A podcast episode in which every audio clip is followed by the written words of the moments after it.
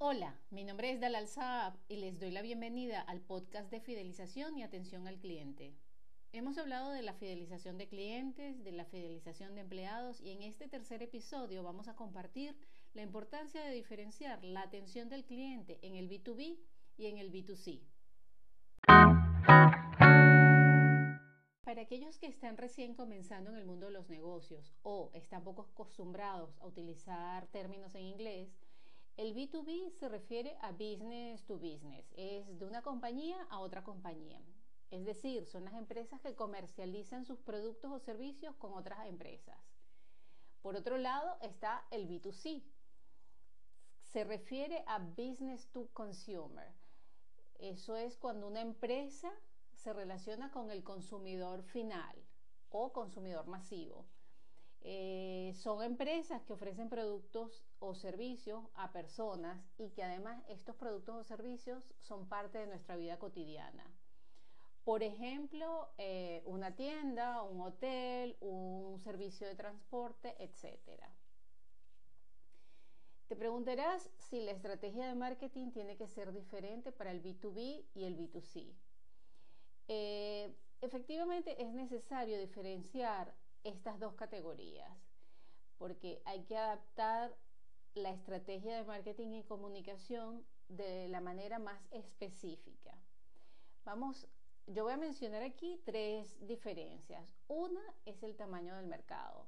En el caso del B2B, la relación es de empresa a empresas. Eso quiere decir que el número de clientes es más pequeño, es selecto.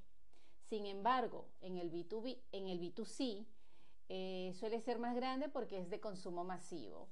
Este, hay más opciones y es más disperso geográficamente. La segunda diferencia es el proceso de compra. El B2B es una relación que va a pasar por un proceso un poco más largo porque tienen que hacer un estudio, una selección, una cotización, eh, etc. Entonces se trata de adquirir un producto o servicio con fines comerciales.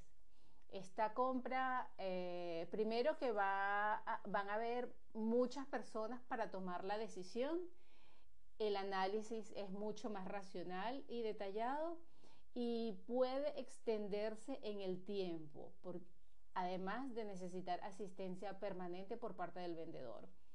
Sin embargo, el B2C que es el, business to consumer, este es simplemente una compra personal. Hay un impulso y hay emociones. Es, el proceso es mucho más corto e individual. La tercera diferencia que vamos a resaltar son las estrategias de marketing. En el B2B, en general no se utilizan medios masivos, sino que se prefiere ir al marketing relacional. La presencia de eventos, en ferias, y sobre todo un contacto personalizado entre los responsables comerciales de ambas partes. Sin embargo, en el B2C, dado que el, producto es masivo, este, el objetivo, el mercado objetivo puede, se le puede llegar a través de comunicación y publicidad eh, a través de medios tradicionales como la televisión, la radio, los medios gráficos, etc. Y ahora con todo lo del mundo online, pues email marketing y redes sociales pues serían otras opciones al B2C, al consumidor masivo. Es por esto que en este episodio me gustaría profundizar en la atención al cliente del B2B. Los principios de calidad son prácticamente los mismos que ir a un consumidor individual, porque aunque sea de negocio a negocio, la orden de compra va a ser generada por una persona que tiene emociones. Si me caes bien, si me caes mal, pues voy a tirar la balanza para un lado o para otro. Y sin embargo, este, también hay detalles que van a marcar la diferencia. Por ejemplo, el proceso de compra, como ya mencionamos anteriormente, es un poco más largo y durante esa primera experiencia de compra es vital gestionar adecuadamente las expectativas del cliente B2B. Es un poco para contrarrestar con buen talante y mano izquierda cualquier promesa que se haya podido hacer durante el proceso de preventa, incluso durante la venta misma. La atención durante la compra, la entrega, la puesta en marcha del servicio, así como la postventa, son claves para el desarrollo de la atención al cliente. Como segundo factor tenemos el centrarse en el éxito del negocio del B2B. Es clave pensar que el éxito de tu cliente es tu éxito. Así que hay que trabajar codo con codo, escuchar y estudiar para obtener la máxima información y así hacer posible darle las mejores soluciones. Hay que meterse en su cadena de valor y asumir en primera persona sus retos como propios. A partir de allí, yo creo que se trata de desarrollar conjuntamente estrategias que incrementen la confianza y también incluir propuestas innovadoras, reducción de costes, eh, personalización en productos y servicios. Lo tercero, yo creo que va a ser aportar valor y sorprender.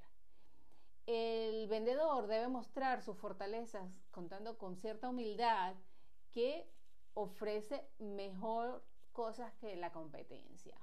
Debe tener la capacidad de aprender tanto de lo que está vendiendo y de las soluciones que ofrece que se le pueda enseñar al cliente y hacerle como un traje a medida se trata de que ejerza cierto liderazgo, que pueda cuestionar incluso los supuestos del cliente y reformular sus problemas y también sus necesidades ofreciendo soluciones.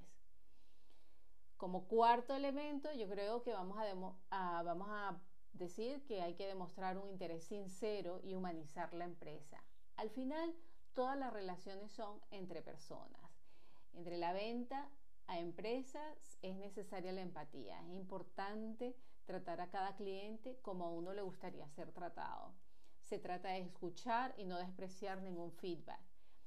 Se trata de humanizar a la marca que se representa y ser cada vez más sociales, interactuar con mayor frecuencia, eh, esforzarse por darle valor a la información y también admitir los errores y asumir que las cosas se hacen de buena intención. Entonces, las empresas que quieren tener éxito en el mundo B2B deben dotar a sus agentes comerciales de capacidad para gestionar situaciones no rutinarias.